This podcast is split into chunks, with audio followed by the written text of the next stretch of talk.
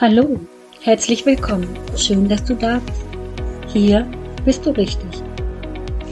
Heute wollen wir uns mit einem ernsten Thema beschäftigen. Denn ein wirklich wichtiges Thema gerade für Christen ist Vergebung.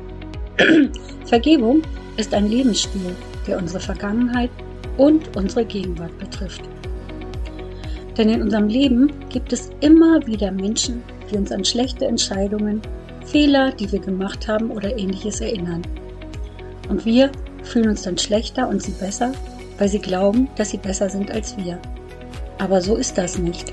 Das ist falsch. Denn wir alle sind Menschen und wir machen Fehler. Wir treffen falsche Entscheidungen und mitunter liegt es auch gar nicht an uns, wenn etwas schief läuft in unserem Leben.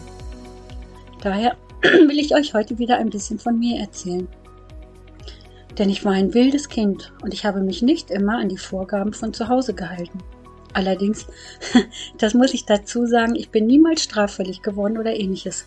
Ich war einfach aufsässig und habe um jeden freien Schritt, besonders in der Pubertät, gekämpft. Und meinem Vater hat das gar nicht gefallen, denn er hatte bestimmte Vorstellungen, wie Mädchen und junge Frauen sich zu verhalten haben. Und ich, ich war wohl eine große Enttäuschung für ihn. Und irgendwann hat er dann aufgehört, mit mir zu sprechen.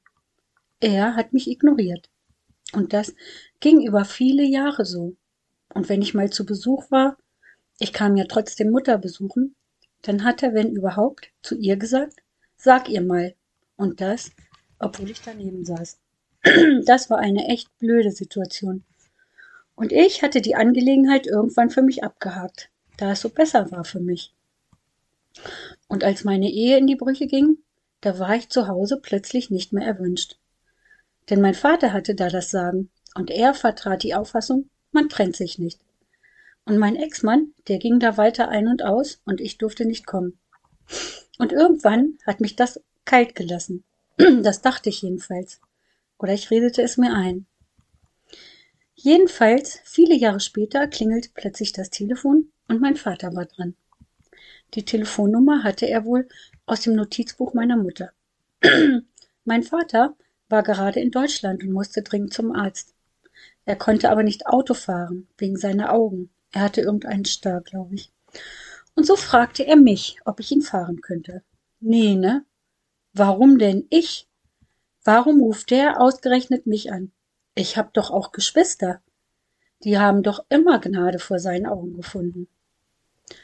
Mein erster Gedanke war, was bildet der sich eigentlich ein? Ruft einfach an und tut so, als wäre nichts gewesen. Also blieb ich erstmal stumm, und er redete und redete. Und still sagte ich zu Jesus, ich kann das nicht. Das mach ich nicht. Das kannst du nicht verlangen. Ich habe meinen Vater schon vor Jahren aus meinem Leben gestrichen. Und Jesus antwortete umgehend, du kannst das, tu es, und es wird anders laufen, als du denkst. Und auch wenn es schwer war, so habe ich trotzdem meinen Ärger über den Anruf runtergeschluckt, ungnädig Ja gesagt und bin dann hin. Und dann habe ich ihn auch zum Arzt gefahren. Und was soll ich sagen? Er tat so, als wäre nie etwas gewesen und das nach mehr als 20 Jahren. Er war freundlich, aber auch vorsichtig. Er hat nichts kommentiert oder sich eingemischt. Ich musste also eine Entscheidung treffen, denn er meldete sich wieder. Konnte ich vergeben? Vergessen sicher nicht, aber vergeben? Und das ist jetzt wichtig. Wir haben die Vergangenheit nie aufgearbeitet. Wir haben einfach neu angefangen. Und wir haben uns ab da nach vorsichtigem Beschnuppern richtig gut verstanden. Immer, wenn er in Deutschland war, haben wir uns gesehen. Mittlerweile ist er verstorben und fehlt mir manchmal immer noch. Besonders in Schwierigkeiten. Denn er war derjenige, den ich immer anrufen konnte, immer wissend, dass er mir helfen würde. Meistens sagte er, wen soll ich umhauen, damit es dir besser geht. Das war natürlich nur Gerede, hat aber geholfen. Es ist so gut, jemanden im Leben zu haben. So jemanden. Nicht um ihn auszunutzen, sondern zu wissen, da ist jemand, der aufrichtiges Interesse daran hat, dass es dir gut geht und der dir helfen will und wird, ohne etwas dafür zu erwarten. Ein Vater eben. Und als er dann starb, da hinterließ er eine Lücke in meinem Leben. Aber Jesus war da. Und er füllt auch diese Lücke. Denn Gott selbst will unser Vater sein. Ein Vater, der auch für dich da ist, wenn du in Schwierigkeiten steckst. Und nicht nur in Schwierigkeiten. Voller Dankbarkeit blicke ich zurück. Bin dankbar dafür, dass Gott die Beziehung noch in Ordnung gebracht hat. Denn es war Gott, kein anderer. Mein Vater hätte schließlich auch ein Taxi nehmen können, oder? Und trotzdem muss ich zugeben, ich selbst bin weit weg davon, perfekt zu sein. Und sicher geht es dir genauso. Und jemanden zu vergeben, der uns verletzt oder enttäuscht oder hintergangen hat, gehört sicher zu den schwierigsten Aufgaben im Leben. Aber vergessen dürfen wir nicht, dass auch wir jemanden verletzen und enttäuschen und auch Vergebung brauchen. Ich jedenfalls habe etwas wirklich Wichtiges dadurch gelernt. Denn mit mir kann man jetzt auch jeden Tag neu anfangen, so wie mit Jesus. Aber man muss manche Dinge dafür lassen. Man muss Veränderung zeigen. Und ich muss mir auch nicht alles gefallen lassen, nur weil ich Christ bin. Ich darf mich abgrenzen. Auch der andere muss seinen Teil tun, damit Versöhnung entsteht. Gott verlangt übrigens nicht, dass wir uns mit jedem versöhnen, aber er erwartet, dass wir vergeben und nicht nachtragend sind. Warum? Na, weil er uns auch vergibt, jeden Tag, weil wir eben nicht perfekt sind, weil wir weiter Fehler machen, machen werden und ihn enttäuschen. Es ist gut, sich daran zu erinnern und zu wissen, wir sind niemals perfekt. Es macht uns auch großzügiger mit anderen Menschen.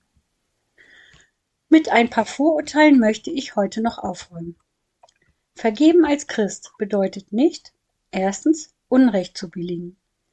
In Jesaja 5 Abvers 20 steht, Verurteilt werden alle, die falsches Verhalten als harmlos oder unproblematisch hinstellen. Zweitens, so tun, als wäre nichts passiert. Im 2. Samuel 12, Vers 9, 9 bis 13 lesen wir, dass Gott König David zwar schlimme Sünden verziehen hat, ihm aber nicht die Folgen erspart hat. Drittens, sich ausnutzen lassen. Jemand leiht sich zum Beispiel Geld, verschwendet es und gibt es dir nicht zurück. In Psalm 37, Vers 21 lesen wir, Der Gottlose leiht und zahlt nicht, der Gerechte aber ist barmherzig und gibt. Du könntest dich trotzdem entscheiden zu vergeben. Vielleicht erlässt du die Schulden sogar. Aber du könntest dich auch entscheiden, der Person nicht noch einmal Geld zu leihen. Und du musst nicht jedem alles verzeihen. Auch Gott verzeiht niemandem, der böswillig handelt und seine Fehler nicht einsieht sich nicht ändern will und sich nicht entschuldigt. Gott, Gott erwartet also nicht von dir, dass du denen vergibst, denen nicht einmal er selbst vergeben hat. Das steht im Psalm 139, Verse 21 und 22. Und du musst auch nicht vermeintliche Beleidigungen vergeben. Manchmal muss man sich einfach eingestehen, dass es gar keinen Grund gibt, beleidigt zu sein. Manchmal muss man einsehen, dass man auf sich bezieht, was gar nicht so gemeint war. Also, was könnte dir helfen zu vergeben? Mach dir erstmal bewusst, was Vergebung bedeutet. Es ist im Grunde ganz einfach. Vergebung bedeutet, nicht nachtragend zu sein. Schau doch auf die Vorteile von, Verbe von Vergebung und nutze das für dein Leben, damit es dir besser geht. Erstens, Probier Vergebung aus. Denn Ärger und Verbitterung zuzulassen und nicht loszulassen, schadet dir. Loslassen wird dir helfen, gelassen zu bleiben. Es fördert die Gesundheit und steigert die Freude. Nachzulesen in Matthäus 5, Vers 9. Zweitens. Versetze dich in die Lage des anderen. Jeder macht Fehler. Und auch du bist froh, wenn dir ein Fehler vergeben wird.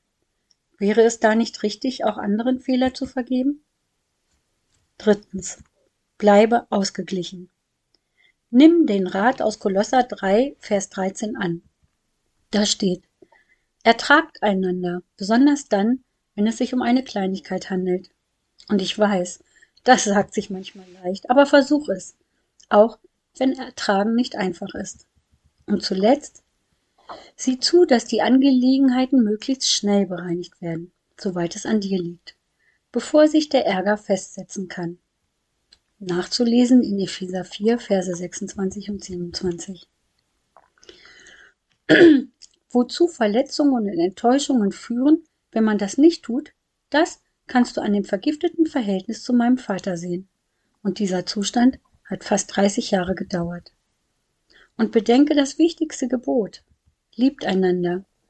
Und vergesst nicht, Liebe deckt alle Übertretungen zu. Dazu habe ich mal einen weisen Spruch gelesen. Man muss sich für die Liebe interessieren und nicht für das Glück. Liebe, Leben macht glücklich. Vergeben schenkt anderen Menschen einen neuen Anfang.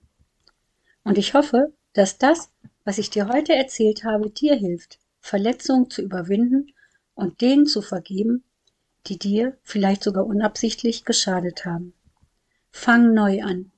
Manchmal ist es erstmal nur ein Gehorsamschritt. Du vergibst entschlossen und es fühlt sich nicht, noch nicht so an. Aber warte, Gott selbst kann jetzt wirken in deinem Leben und auch in dem Leben der Person, der du vergeben hast. Es wird sich etwas verändern. Und Vergebung ist der erste Schritt dazu. Und wieder möchte ich beten und lade dich ein mitzubeten. Lieber Herr Jesus, wir bringen dir unsere Verletzungen und Kränkungen. Lass uns nicht daran scheitern. Hilf uns daraus Hilf uns zu vergeben, so wie du uns vergeben hast, damit wir die Vergangenheit hinter uns lassen können und sie uns nicht mehr bedrücken muss. Auch wir können Menschen einen neuen Anfang schenken. Durch Vergebung. Hilf uns dabei. Amen.